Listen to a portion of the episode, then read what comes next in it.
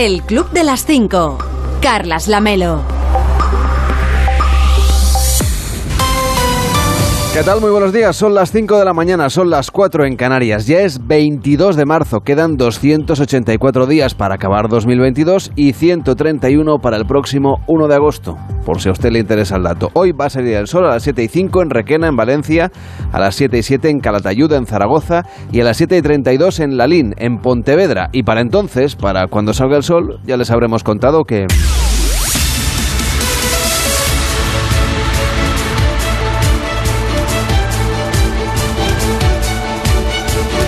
Ya les habremos contado que los transportistas continúan con el paro indefinido en España. Juan Carlos Vélez, ¿cómo estás? Buenos días. ¿Qué tal? Muy buenos días. Y que además se le unen nuevos colectivos, Juan Carlos. Sí, ayer contábamos que se sumaban al paro los profesionales de la flota de Bajura, amarrados los barcos de los 40.000 afiliados aproximadamente de la Federación de Cofradías de Pescadores protesta, eh, como contamos ayer, por el precio del gasóleo, los márgenes reducidísimos de beneficios a la hora de salir a faenar, tanto que igual no salía a cuenta. Eh, que se sumaban a la protesta que mantienen también todavía los transportistas de la plataforma, que es esta asociación o agrupación minoritaria de profesionales, pero a la que durante el fin de semana se han ido sumando más y más y más y más profesionales, sobre todo autónomos. Habíamos contado, por rematar con los antecedentes, y ahora vamos a lo nuevo de la noche de ayer, que el gobierno no concede representatividad a esa plataforma y sí al Comité Nacional que agrupa a las asociaciones mayoritarias. Y también que existe una pugna por, por este asunto de la representatividad del, sector, ¿no? Y que eh, era con estas asociaciones mayoritarias con las que ayer se reunían, por tanto, las ministras Nadia Calviño y María Jesús Montero. La oferta del gobierno en el día de ayer. 500 millones de euros para bonificar al gasóleo en forma de ayuda directa, no de rebaja fiscal.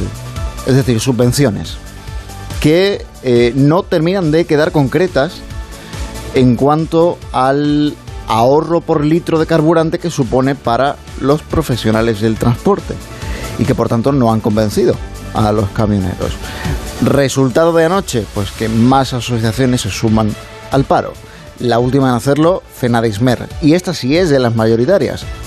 Esta sí es de las que el gobierno reconoce como interlocutor válido dentro de, esa, em, de, esa, de ese comité nacional. Eh, a la plataforma sigue sin reconocérsele por parte del gobierno representatividad y por eso hoy mantienen el paro indefinido por noveno día, porque además una de las primeras o la primera de las reivindicaciones que hacen es ser recibidos por, por el gobierno. Visto el plante de la patronal, lo que eh, se empieza a respirar en el ambiente es que a medida que más y más profesionales se van sumando al paro y que las condiciones, la situación en lo que hace el precio del combustible no, no, no parece cambiar y tampoco el gobierno ha tomado todavía ninguna medida después de varios días de crisis, es que lo que se acerca cada vez más es una huelga total en el transporte. Y eso que ya sin serlo, sin serlo todavía, el transporte por carretera ya se está viendo bastante, bastante afectado por los paros en toda España. Luego, respecto de los precios, un apunte sobre la electricidad. Dijo dos cosas la vicepresidenta Rivera la semana pasada en más de uno. La primera, que efectivamente el gobierno de Portugal, como había contado el ministro de Transición Ecológica de Portugal, y el gobierno de España, el ticket ibérico, por así decirlo, eh, abanderaban la propuesta esta de poner un límite topar el precio máximo del megavatio hora en el mercado mayorista a 180 euros. La segunda cosa que dijo fue que si la Unión Europea no tomaba medidas, hay cumbre esta semana, el gobierno de España las tomaría por su cuenta. Bueno, ayer se reunió el presidente Sánchez con el canciller Scholz y después de la reunión, lo que sabemos hoy es que las dos cosas que dijo la ministra de Transición Ecológica la semana pasada en, más de uno parecen haber caducado a la espera de si los jefes de Estado y Gobierno de los 27 acuerdan algo en la cumbre europea de esta semana.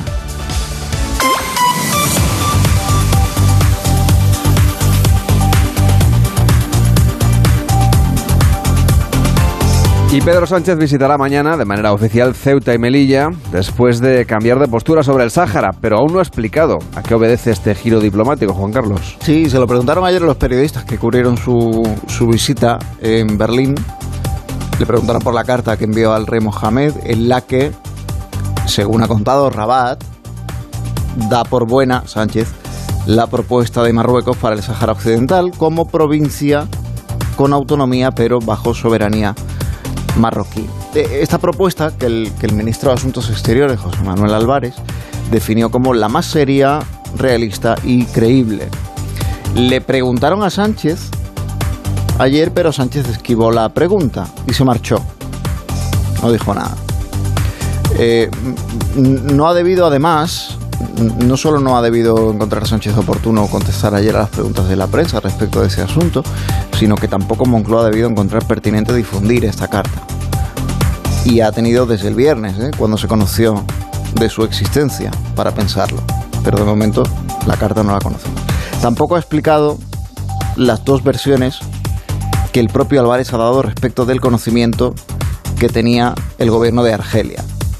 Porque si al principio Álvarez deja caer que Argelia estaba al tanto y que no había de qué preocuparse, esto de que es un socio muy fiable, no, esto no va a afectar a las buenísimas relaciones diplomáticas y comerciales con este país norteafricano, dejando caer también el momento coyuntural en el que estamos, como te decía ayer, ¿no? con esto de la intención de Europa de desvincularse del gas ruso y, hombre, el gas de Argelia puede ser un, un activo bastante, bastante interesante.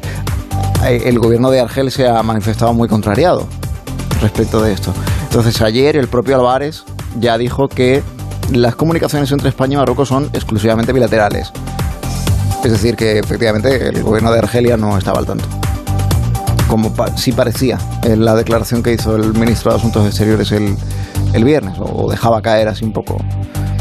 No hay nada como la concreción no hay nada como contestar de forma clara a lo que se pregunta, no hay nada como aclarar las cosas sin circunloquios, sin rodeos, sin, sin dejar caer las cosas, sino decirlas claramente, abiertamente. Es, es, lo más sano y al final es como mejor se entienden las cosas.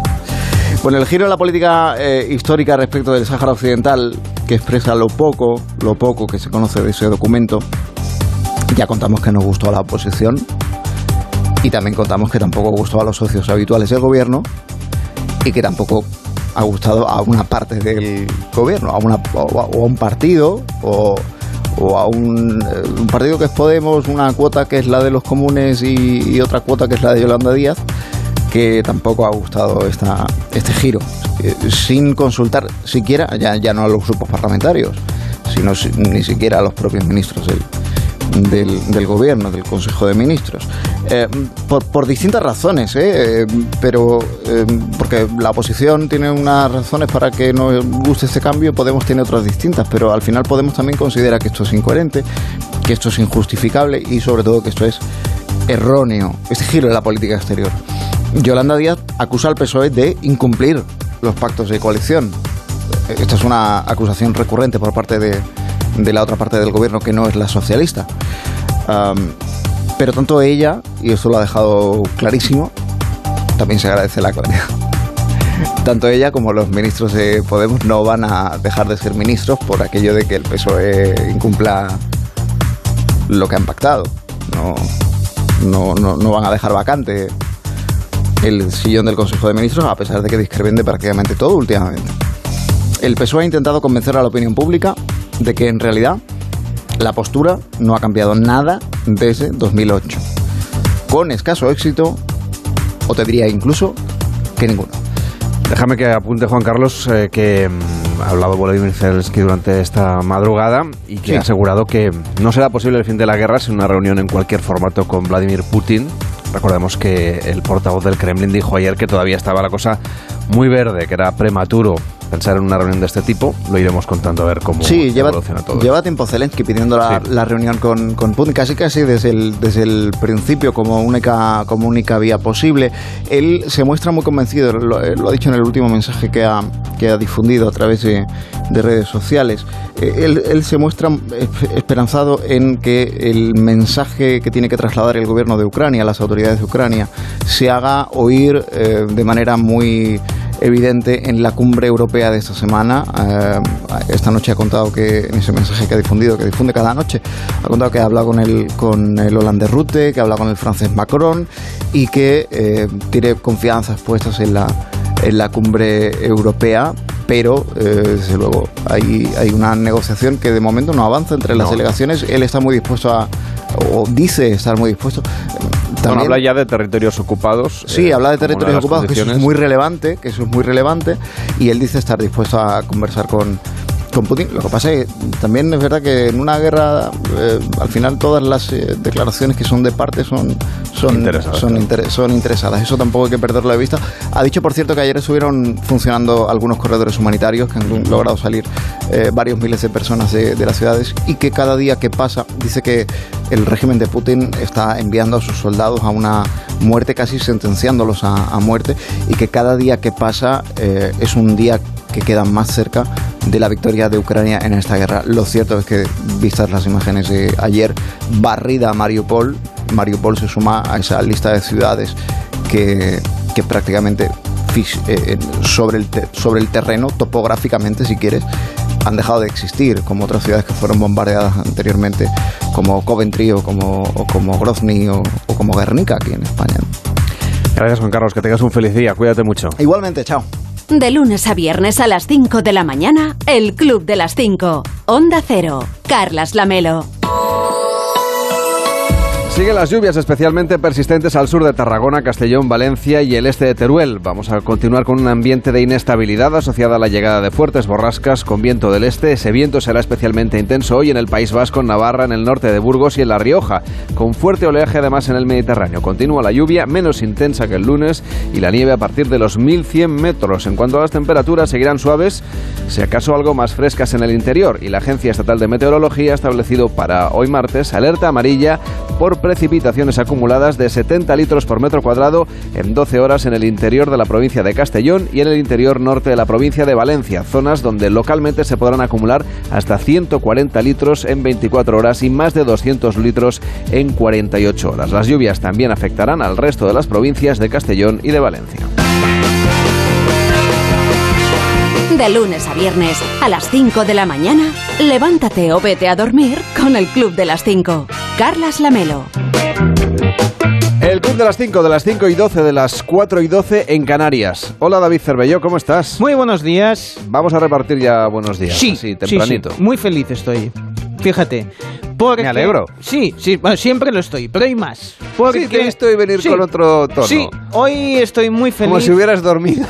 Un poquito más de ¿Ah, lo habitual, sí. sí, se me nota, ¿eh? se te nota en la mirada. Sí, pues fíjate que me han hecho un regalazo los norteamericanos, que se acaban de sacar de la manga el American Song Contest. Es decir, la Eurovisión de Estados Unidos. Kentucky podrá votar a... Y Connecticut, y Massachusetts, y, más, y sí, sí, todos los van a poder votar.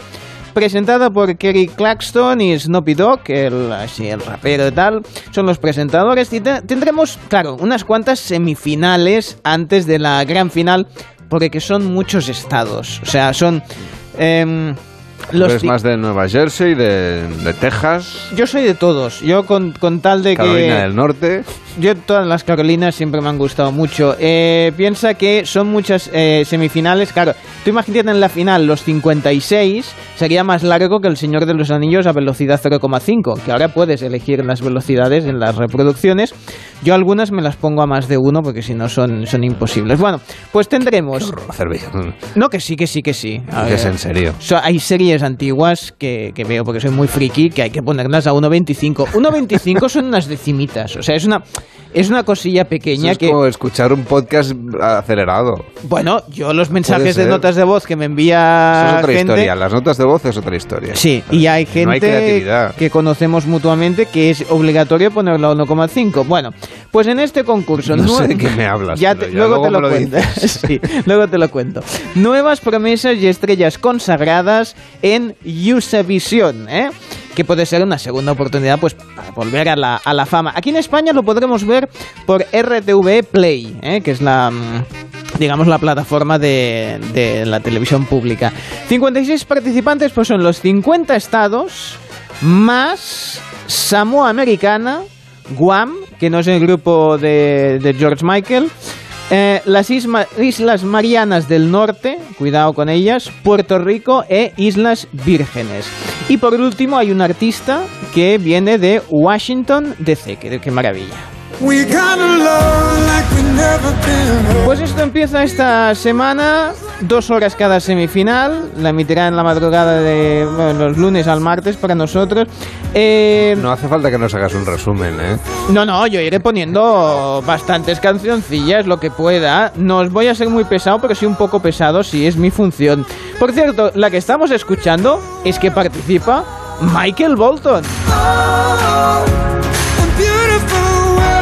I'll carry the weight. Y es que será el representante de Connecticut. Por Connecticut, Michael Bolton. No es necesario nacer en el estado al que representas, imagino. Pues es una buena pregunta. No, no le veía yo muy conneticano. ¿Sabes cómo son los coneticanos? Bueno, en cualquier caso, dirige la orquesta, pues él mismo, porque creo que, que no sé si salía con la guitarra a cuestas. Bueno, el tema es que tengo muchas ganas de ver a. Michael Bolton es de Connecticut. Es de Connecticut, es del mismo Connecticut, ¿eh? Cada uno. De New Haven. De New Haven, ¿eh? Bueno, bueno y, de, y de mucho pelo. Ahora lo lleva más cortito, pero sí, sí, una melena al viento.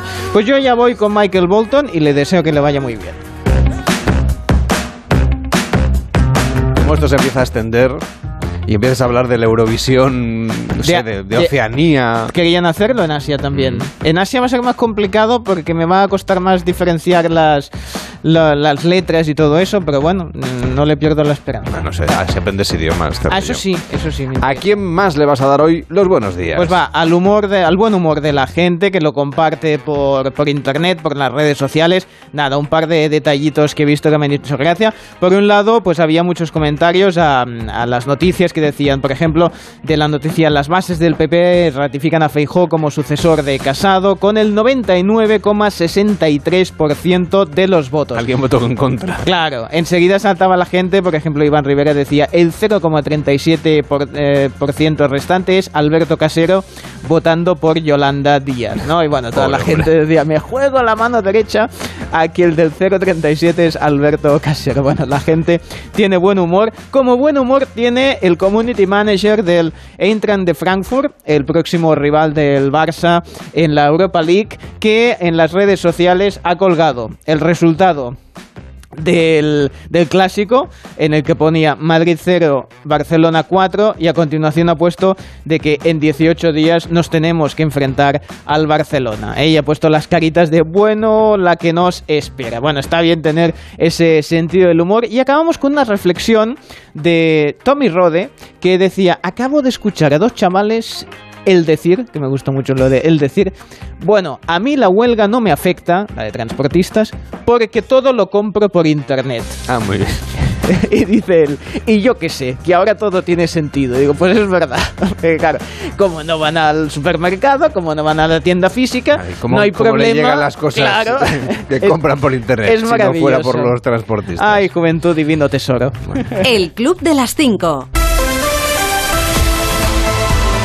En deportes todavía se habla del 0-4 del Madrid-Barça del fin de semana, pero hay más cosas. Edu Pidal, buenos días. Buenos días, Carlas. Las consecuencias del clásico durarán como mínimo unos días, hasta que el partido del domingo en el Santiago Bernabéu se vaya distanciando en el tiempo. Pero el 0-4 es demasiado rotundo como para que se olviden un día. Todas las miradas de acusación en el Real Madrid apuntan al entrenador Carlo Ancelotti, pero también invitan a hacer una reflexión con más perspectiva. La ventaja de los blancos es suficiente para no pasar apuros. Nueve puntos con el Sevilla y doce con el Atlético de Madrid y el Barça, aunque el Barça tenga un partido menos. Igual que para el Barça el resultado supuso una inyección de moral, pero también miran con frialdad los números para no hablar del título como una posibilidad.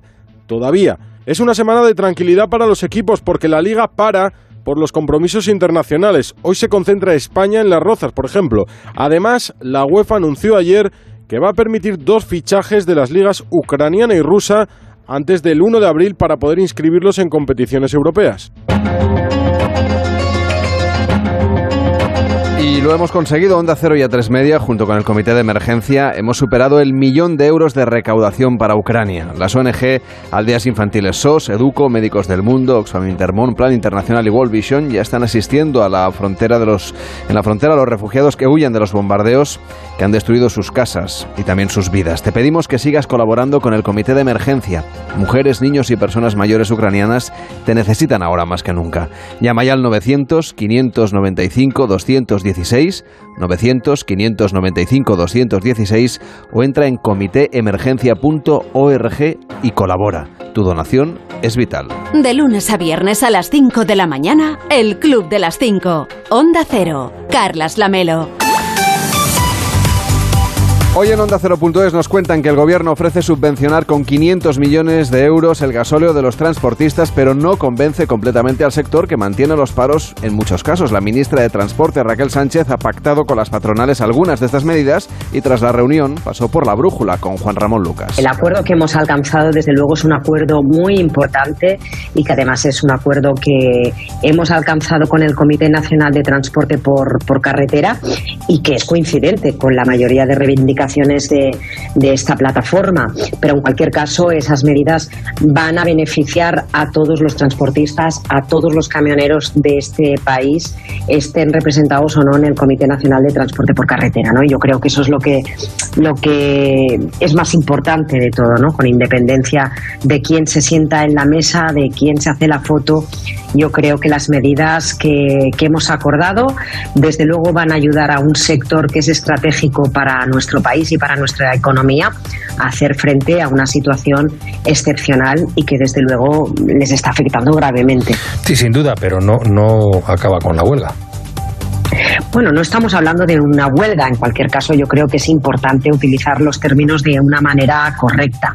Estamos hablando de un paro por parte de un sector minoritario, pero que, insisto, muchas de esas reivindicaciones están resueltas no solo con este acuerdo de, hoy, sino también con el Real Decreto Ley que convalidamos la semana pasada en el Congreso de los Diputados, que aprobamos en, el 1 de marzo, que una de las medidas muy reivindicadas era pues la prohibición de realizar las tareas de carga y descarga por parte de los conductores. Eso es algo que se sigue reclamando por la plataforma, pero que sin embargo está acordado y está en vigor ya desde hace, desde hace unas semanas. Y los conductores también fueron entrevistados ayer en La Brújula.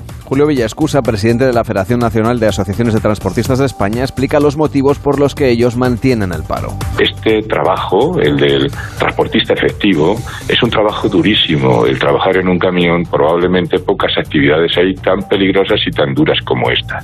El que una persona haciendo este trabajo lleve a su casa 1.500 euros o 2.000 euros le supone estar haciendo un esfuerzo tremendo que la mayor parte de las personas de cualquier sector no hace, aunque solo sea por horas dedicadas a estar trabajando, que en muchos casos son las 24 horas metido en la cabina.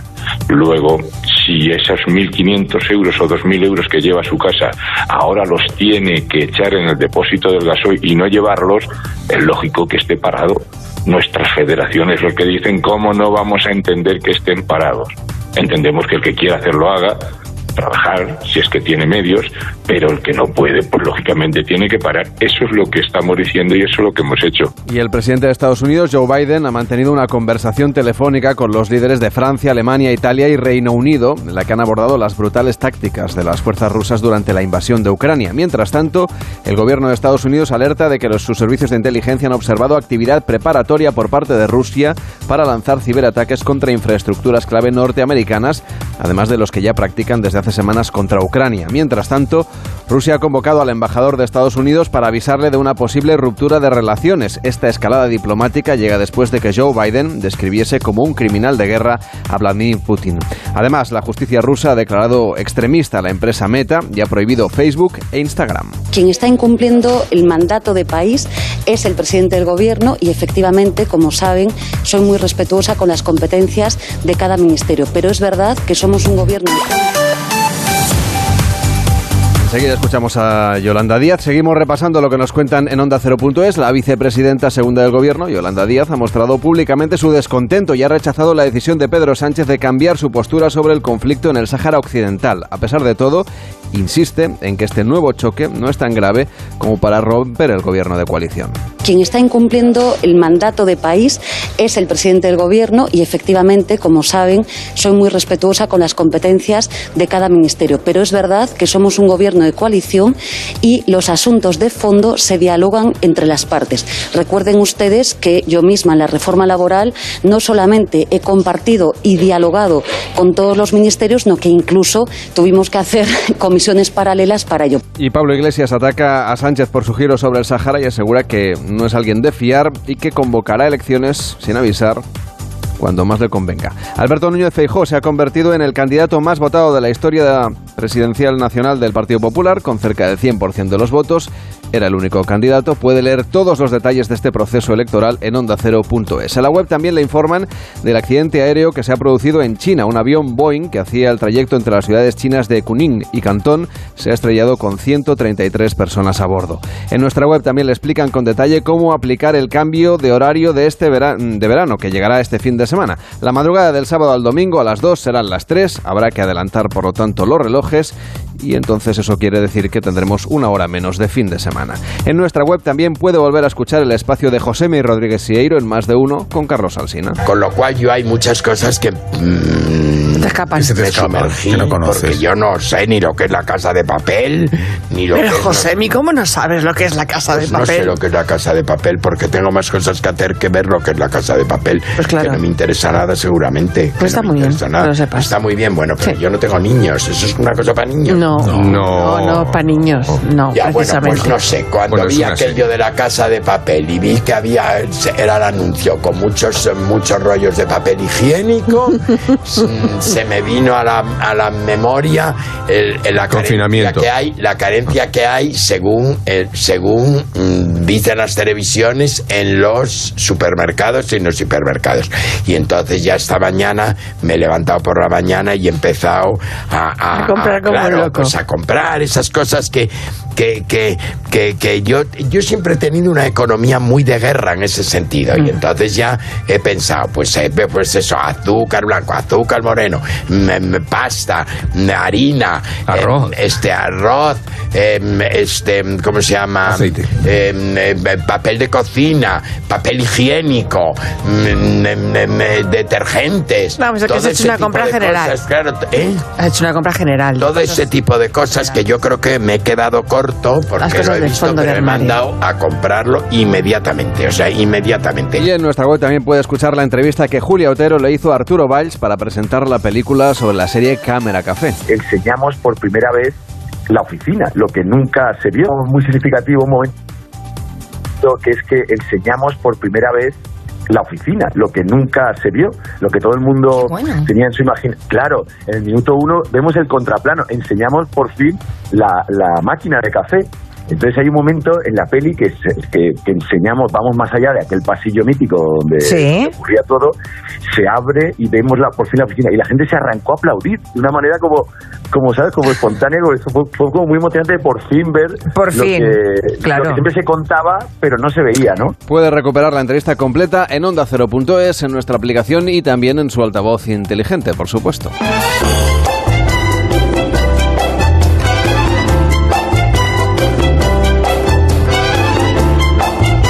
El Club de las 5. Carlas Lamelo.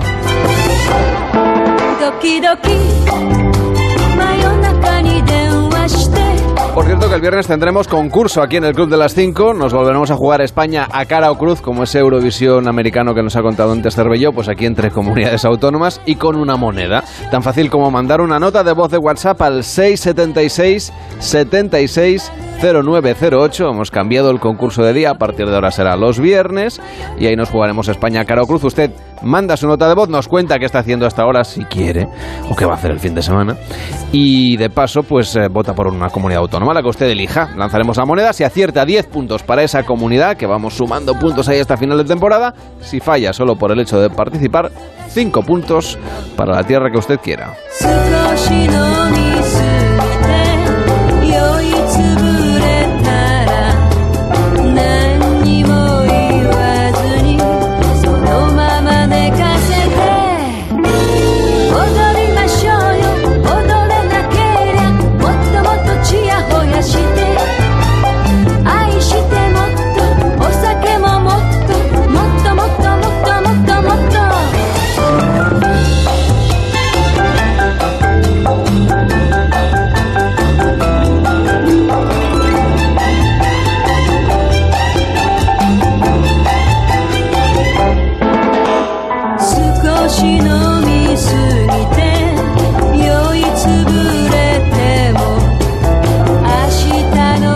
Participa en el Club de las 5. 676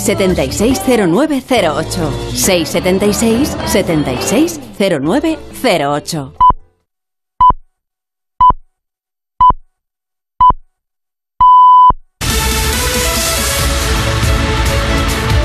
En 30 minutos empieza más de uno en Onda Cero con Carlos Alsina. Hoy analizando la huelga de transportistas que se le enquista al gobierno. Rubén Bartolomé, ¿cómo estás? Buenos días. Buenos días, Adamelo. Sí, anunció ayer un acuerdo la ministra de Transportes después de reunirse con las principales asociaciones del sector y un rato después pues eran más patronales las que se sumaban al paro de la plataforma. No concreta sus medidas el Ejecutivo en este sentido. Pide esperar hasta el viernes para detallar en qué consiste eso de los 500 millones en subvenciones. Bueno, pues a partir de las ocho y media vamos a hablar en más de uno con Carmelo González, presidente del área de mercancías de las asociaciones de transportistas. Hoy habla con Alsina y así nos va a contar de qué trataron ayer en esas horas de reunión con, con la ministra de Transportes, con la vicepresidenta económica y también con la ministra de Hacienda. Una cosa salió y es que, en principio, impuestos no se tocan porque de lo que se trata es de seguir también recaudando. Bueno, de donde Alsina fue donde, recordarás, confirmó la semana pasada la vicepresidenta Teresa Rivera que se iba a poner un tope de 180 euros al precio de la electricidad. Pues ya tampoco.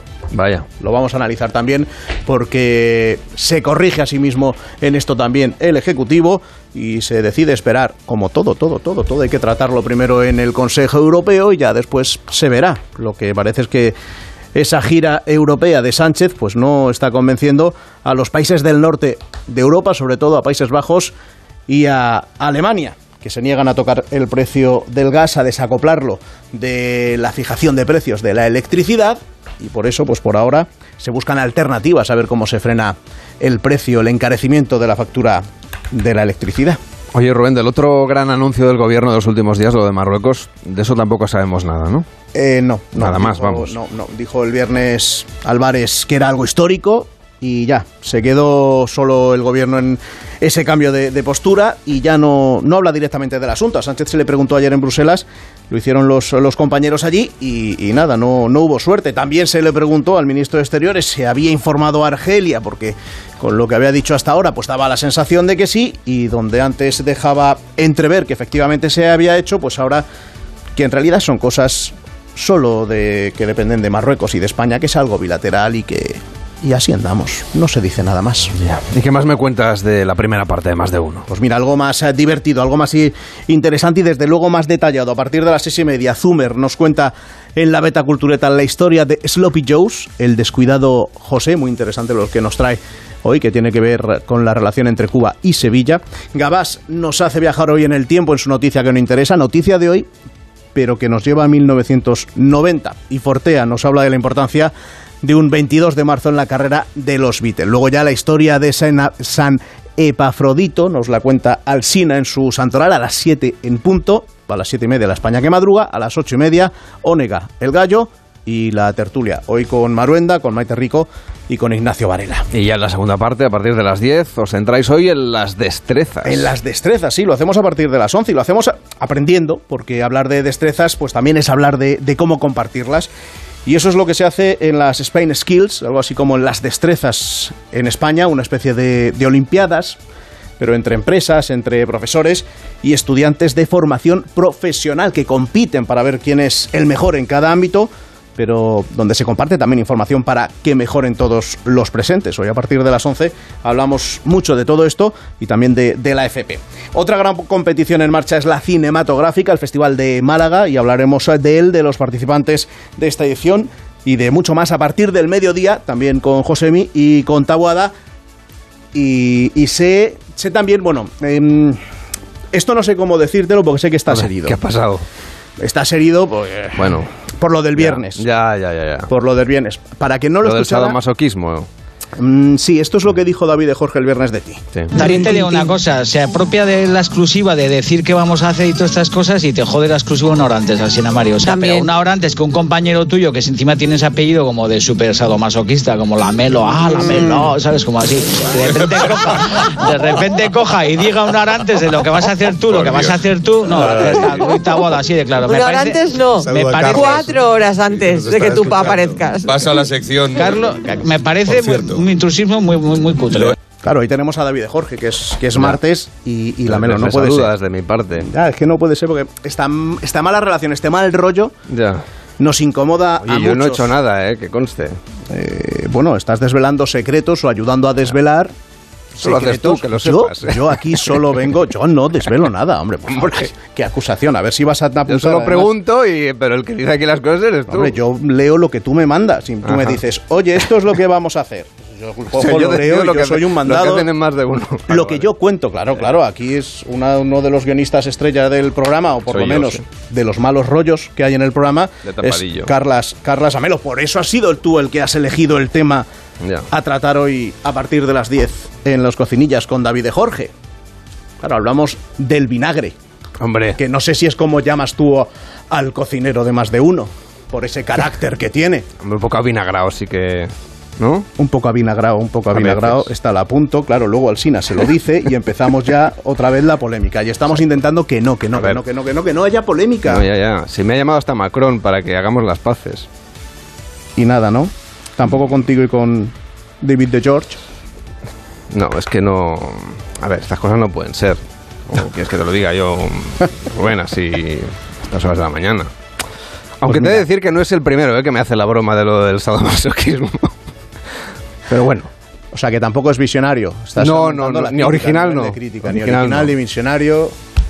En fin, bueno. Pero un las 10 a excelente ver cómo son. cocinero, ¿eh? Eso. Has visto, así sí, Un con gran el peloteo, comunicador. con el peloteo, con el peloteo, Claro. sí que vamos. Bueno, pues a pesar de todo, a las 10 hoy con David de Jorge, el vinagre, los secretos No sé si del os voy a escuchar, que no ¿eh? de la vinagrao. No sé si os voy a escuchar hoy. Pues hazlo, hombre, que seguro que algo aprendes. A lo mejor mejoras el carácter, a lo mejor eres tú el que falla. Yo también estoy un poco avinagrado, sí. Tienes toda la razón. Quizá Yo, la cosa mira. es culpa mía. Uno lo reconoce, yo acuso, luego tú lo reconoces, yo hago como si no hubiera acusado y ya eso se queda.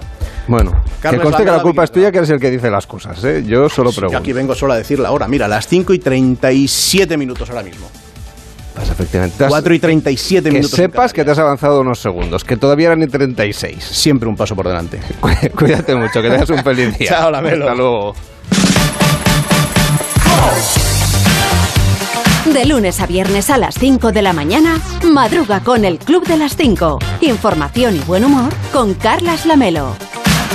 De la televisión Cervellón nos destaca que ya ha regresado Pablo Motos al hormiguero. Ah, sí. Nos alegramos sí, sí, sí. muchísimo. Mucho, sí. Anoche fue una locura total. Como dices, regresó Pablo y agradeció al equipo y a Nuria Roca pues que la haya cubierto, ¿no? Mientras estaba de baja por, por COVID, ya se le veía estupendo. Pero, claro, eligió el día para volver bueno, le tocó volver el día que estaban los actores Luis Tosar, Dani Guzmán y Joaquín González. Ojo con Joaquín González de Canallas. Hablaban la película que ha dirigido el propio Dani Guzmán, que llega este 1 de abril a cines. Y Tosar cuenta cómo ha sido esto de rodar con ellos. ¿Cómo definirías tu experiencia de rodaje en esta película? No te quedes a medias. Di la verdad. Di la verdad. Eh, Límite fueron los dos meses de rodaje de los que más me he reído probablemente en 50 años que tengo y seguramente uno de los momentos más maravillosos que yo haya podido vivir en cine porque al lado de este señor y con, este dirigiendo, los- la locura es absoluta, pero la locura es absoluta porque nunca sabes muy bien qué coño estás haciendo. Si es una ficción o realmente lo que está pasando ya tiene algo de viso de verdad. Es que es, es lo que está ocurriendo aquí. ¿Había, había más delincuentes de en que- este rodaje o en celda 211? eh, bueno, por ahí andará. En Celda 211 por lo menos nos sabías quién era quién.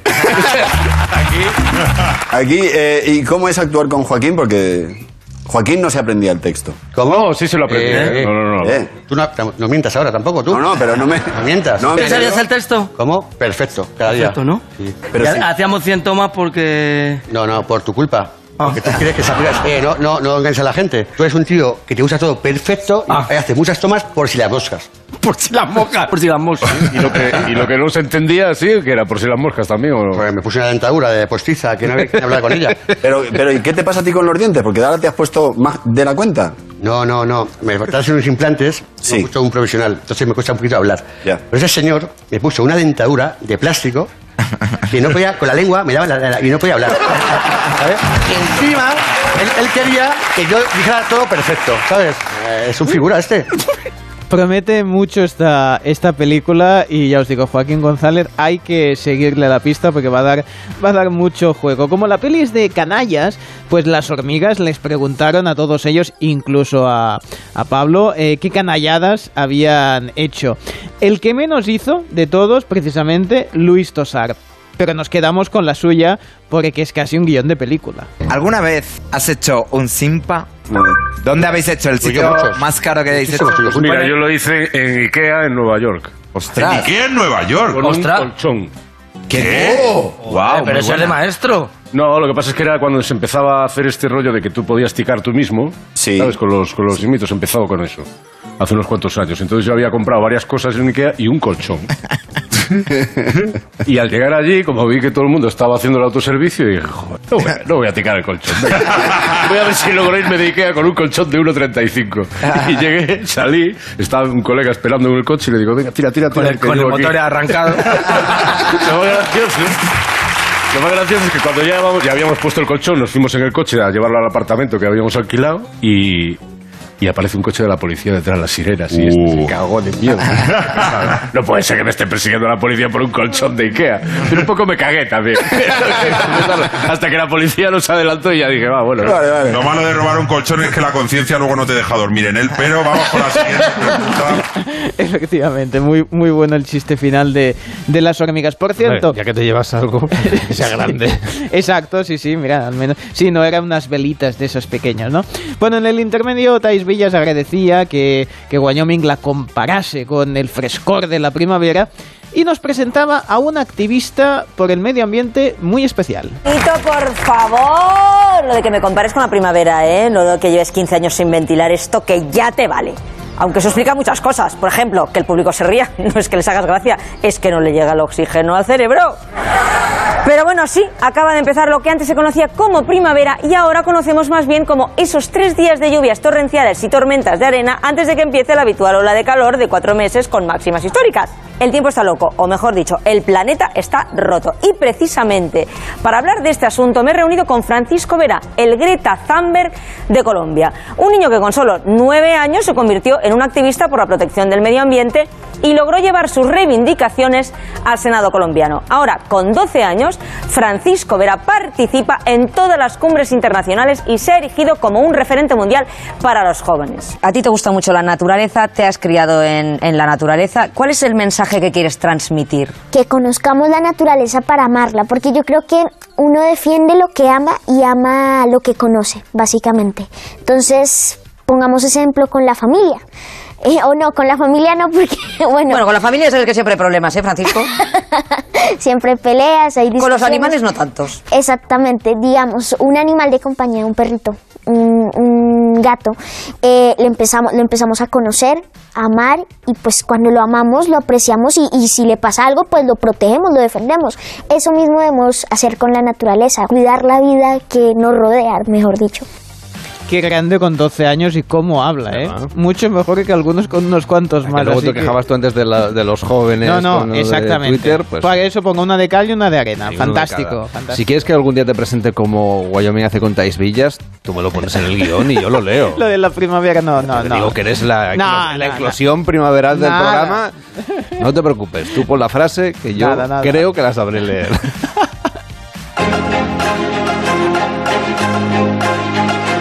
El Club de las 5. Carlas Lamelo. El club de las 5, de las 5 y 43, de las 4 y 43 en Canarias. Ya saben que en esta situación de guerra, pues siempre hay un enorme despliegue de la propaganda. Noticias que nos llegan a través de las agencias, de fuentes interesadas, de fuentes oficiales, pero que al estar en el conflicto también son fuentes interesadas y que no siempre pueden ser verificadas, incluso por nosotros, por los periodistas y los medios de comunicación. Así que lo que abundan también son las noticias falsas, las exageraciones, que conviven además con el lenguaje diplomático que también tiene su trampa, que es cauteloso, pero que conviene leer entre líneas. Y ahí es donde también podemos malinterpretar lo que en realidad está sucediendo, porque cada palabra que usamos debe ser medida. Pero claro, como tenemos tanta prisa por saber, pues no siempre lo hacemos bien. Así que hoy en el Club de las 5 nos preguntamos sobre cómo debemos filtrar bien aquello que nos llega y especialmente qué palabras debemos usar para describir lo que está sucediendo en Ucrania, en el mundo en general, de hecho. Pilar Ucar es profesora de lengua española de la Universidad Pontificia de Comillas. ¿Qué tal? Buenos días. Eh, buenos días, encantada de estar en su programa, Carlos. Lo primero que deberíamos hacer es aprender a filtrar la información que nos llega y también el lenguaje, interpretarlo, sobre todo. Hablábamos del lenguaje de la diplomacia, que claro, ese sí que es especialmente cauteloso, pero cada frase está compuesta por palabras, obviamente, y cada palabra se escoge al milímetro. Por ejemplo, cuando escuchamos las reacciones del gobierno chino ante determinadas decisiones, las frases de los dirigentes eh, rusos y las frases del presidente Zelensky, que también elige muy bien qué es lo que dice a la opinión pública mundial. Usted, como profesora de lengua, ¿qué tal lo están haciendo estos líderes en cuanto a la elección de sus palabras? Bueno, pues eh, yo quiero pensar en la buena intención y, y creo que usted ha dado la clave eh, cuando dice cautela, y más en estos momentos, ¿no? Yo creo que la cautela, la prudencia, eh, son necesarias, son imprescindibles. Pero también advierto que seguro que la opinión pública quiere más implicación, quiere más eh, mojarse, términos claros, términos claros que no envuelvan, que no sean una carcasa de celofán que esconden realmente lo que está pasando, ¿no? Tanto en la diplomacia como en el lenguaje que están expresando nuestros reporteros para contar eh, el conflicto bélico, ¿no? Entonces eh, hay que medir las palabras, pero hay también que pesarlas para para que el mensaje llegue claro, sobre todo eso, con claridad. Claro, pero hay situaciones que son una cosa mm, objetiva, que es, en este caso, ha habido una invasión de un territorio que era un Estado. Y ante esto podemos hablar de conflicto, de guerra, de invasión, de operación especial, como dice Putin. Pero mm, la realidad es la que es. ¿Cuál es la palabra o las palabras que serían más adecuadas para definir la situación en la que nos encontramos a tenor de lo que sabemos? Sí, yo estaba pensando que quizá vamos a necesitar salirnos del cuadro, es decir, la perspectiva del tiempo. Incluso las ideologías de cada uno, no solo del emisor, reportero, eh, mandatarios, etcétera, vamos a necesitar tiempo para analizar si realmente, fíjese, ha sido una invasión, está siendo, porque se está produciendo, ¿no? Una invasión, una conquista, una reconquista, un acoplamiento, eh, porque eh, podríamos poner otro ejemplo, pero quizá nos metemos en un jardín, aunque solo lo voy a rozar. El ejemplo de en nuestras huestes militares, eh, cuando en 1492, fíjese que me remonto a, a tiempos pretéritos, arriban al Nuevo Mundo. Bueno, depende de la esquina en la que nos pongamos para hablar, voy a decir, de ese evento eh, eh, insisto, depende del punto de vista, unos lo consideran zapatazo, bota, conquista. Entonces, lo que está pasando eh, desde nuestro lado es eso, es una invasión, una invasión a los derechos humanos, sociales, territoriales. bueno, los titulares así hablan yo como también me dedico a analizar el lenguaje, pues casi prefiero, vamos a ver con el tiempo, ¿no? Como, ¿Cómo queda eso para la historia? Eh, yo querría, mm, si me permite, eh, fíjese, hablando de invasión, hablando de, cómo se está utilizando ese lenguaje, hoy me despierto y eh, veo un titular en que eh, se menciona a Lukashenko, que también está metido en este carajal, y dicen mal compañero de cama. ¡Wow! Mal compañero de cama. La semana pasada escuché eh, recoger el guante, Biden recogía el guante. Eh, también escuché hay que cortejar a China. A mí me parece que este lenguaje, cuando menos, es decimonónico y, sobre todo, novelesco y literario es una metáfora, son metáforas al final. Sí, sí, sí, eh, eh, ahí vamos, eh, perfectamente, Carlos. Son metáforas, bien, nos enteramos de las metáforas, estamos dando esquinazo a una realidad. estamos intentando evitar la dureza de la guerra y, y yo me planteo, ¿el receptor entiende realmente cortejar compañero de cama? No sé, no sé si no estamos con estas metáforas, con estos recursos eh, del lenguaje, no sé si no estamos banalizando el conflicto, porque hoy creo que nadie corteja a nadie. Me parece que esto ya era en Madame Bovary, creo, vale. Eh, bien, habría que hacer cierta revisión a, a esas metáforas, desde mi punto de vista siempre, ¿eh? por supuesto. Lo que está claro es que un muerto es un muerto. Ah, eh, ineludible. Un muerto, diez y mil. Eh, y además es que son seres humanos. Eh, los podemos tener más próximos o más lejanos. Pero igual que eh, usted y yo estamos hablando, igual que, nos, eh, que nuestros oyentes eh, nos escuchan, ellos también tienen ojos y se levantan y llueve y son seres humanos y su vida se desploma, efectivamente. Esa es una dureza que el lenguaje, el lenguaje tiene que, tiene que transmitir, tiene que comunicar. Me parece que esa es la, la función, no es el compromiso de nosotros, los que nos dedicamos al lenguaje, de ustedes, los periodistas, que tienen que contar este, este conflicto. Ahora visto con perspectiva, el lenguaje aquel bélico que se usaba cuando estábamos en plena pandemia empieza a sonar un poco ridículo, ahora que de verdad estamos en una guerra. Bueno. Eh, vamos, a, vamos a ver, qué interesante, porque Carlos, usted dice, ahora que de verdad estamos en una guerra. Bueno, pues podríamos eh, quizá esa expresión ponerla en cuarentena. Me explico.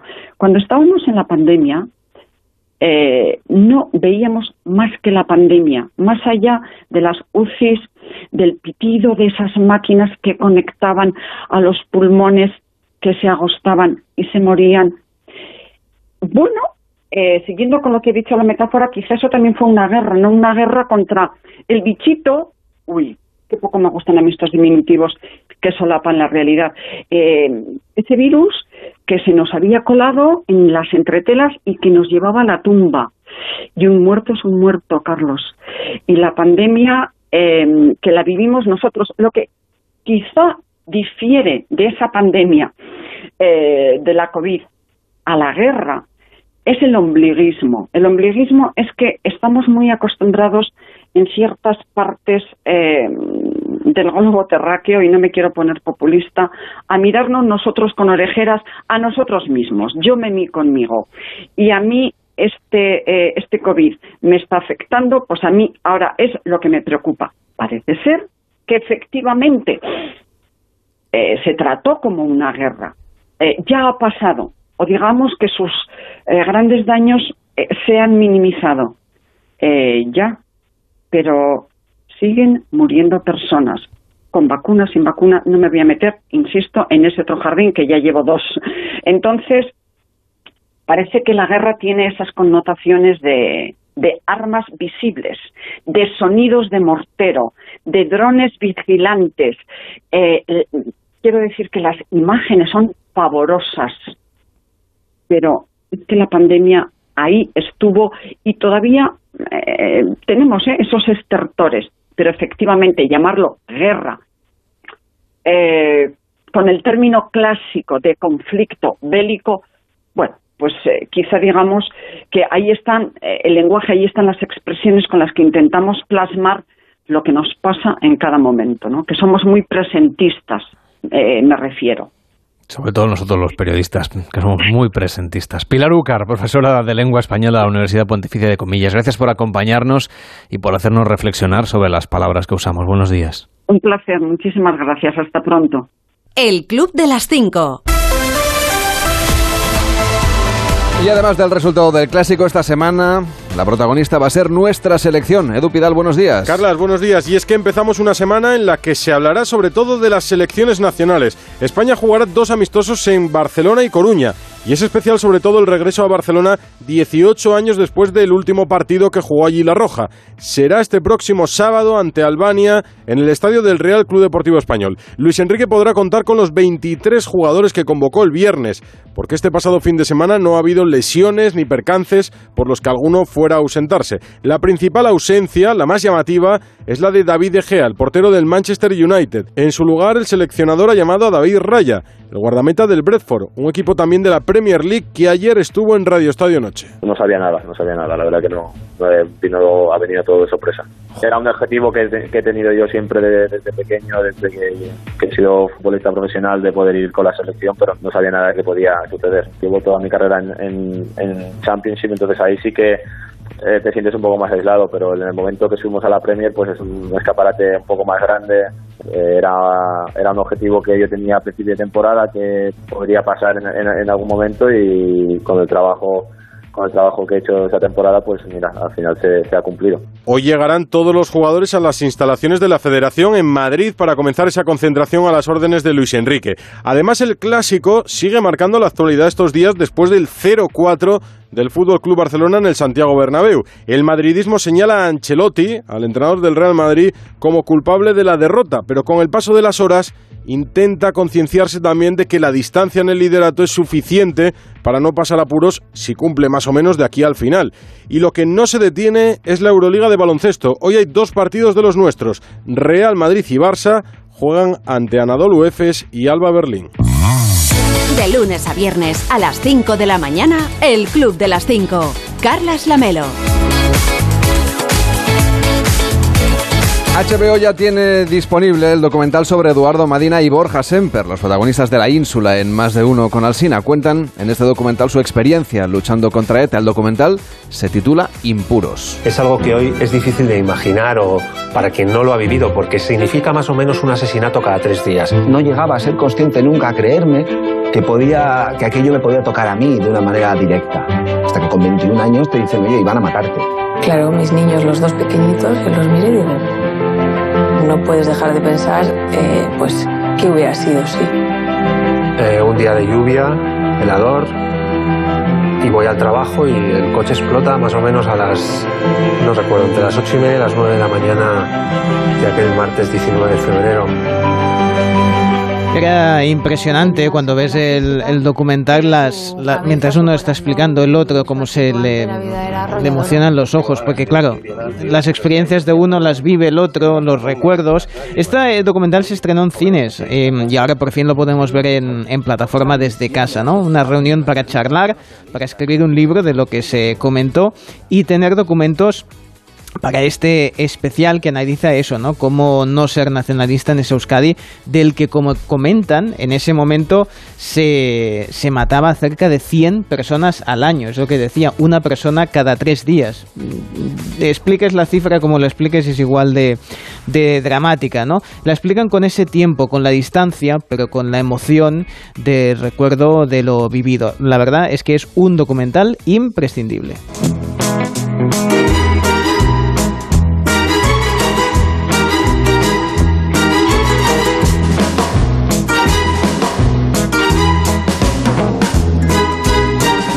Vamos a tomarnos un café cervello. Bien, ¿tienes monedas? Tengo O- monedas, Ah, bien, tengo bien. monedas. No sé si Eh, llegaré no. el viernes, pero de Sí. momento tengo monedas. Ay, bueno, va. De momento no ha subido el café de la cafetera. ¿eh? Dales tiempo. Tú- que tú coméntalo hemos cambiado de año, que normalmente lo subían 5 o 10 céntimos. Ah, por eso me lo tomo sin leche. porque Se habrán es- olvidado. Siempre es un poco Pues más si cuesta, barato. lo, si cuesta lo mismo. Eso, eso nunca lo he entendido, pero bueno, es igual. Bueno, porque la leche, la vaca... Bueno, leche y lo que pone Yo no la he visto para hacer nunca, pero... Sí. No, bueno, que sea Pero bueno, leche esto, en fin. Sale leche de aquí, pero no Sí, sé sí. exactamente... de No, dónde mejor no preguntar. Bueno, a ver, ¿con qué noticia nos, nos decoras el café hoy? Bueno, eh, tengo que contar lo de Marc Anthony. De nada me arrepiento, que vivan los momentos en Pues que vivan. como si tuviera que saber qué ha pasado con Marc Anthony. No, yo te lo cuento Ah, porque dímelo, si te porque no lo sé. preguntan en el ascensor o cualquier cosa, que sepas que Marc Anthony está enamorado de una finalista de Miss Universo 2021 y que atención es 31 años menor que él. Toma ya. Ella es Nadia Nadia Ferrera. Hasta ahora nadie, pues, Nadia, pues la conocía por estos lugares. Pero eh, ahora sí va a ser muy conocida porque se presentó por Paraguay a Miss Universo y ya han confirmado, después de semanas que sí sí, que sí no, que se rumores, pues ya han confirmado que están muy felices. Él dice que Dios les multiplique todo lo que ustedes nos desean, ha escrito Mark Anthony. Y dice, y así juntos eh, siempre, ¿no? Bueno, yo me imagino que José me diría algo así como, lo que me da es que hace días que se está lo que está multiplicando son las dosis de Viagra, ¿no? Qué horror, qué falta de delicadeza. Bueno, aquí cada uno, oye, el amor es libre, ¿verdad? Pero sí que está el hombre... Detecto cierta envidia. No, Zorrillo. a ver, eh, yo- ¿Qué problema hay? Mm, No, ninguno. mira, uno de los problemas que veo es que Mark va muy tatuado de arriba abajo. No sé si le va a quedar espacio para ir poniendo nombres de, de cómo vaya teniendo muchas más, muchas más chicas. A ver si igual con Nadia Ferrera, oye, pues es feliz, come perdices y, y más cosas, porque tienen pasta esta gente, Brindamos ¿eh? con el café a Venga, la salud de esta no, no, feliz de verdad, pareja. Que les vaya muy bien Claro y que sean hombre. felices tú. Cervello, cuídate mucho. Hasta mañana. Ahora empieza más de uno en Onda Cero. Llega Carlos Alsina. Hasta mañana.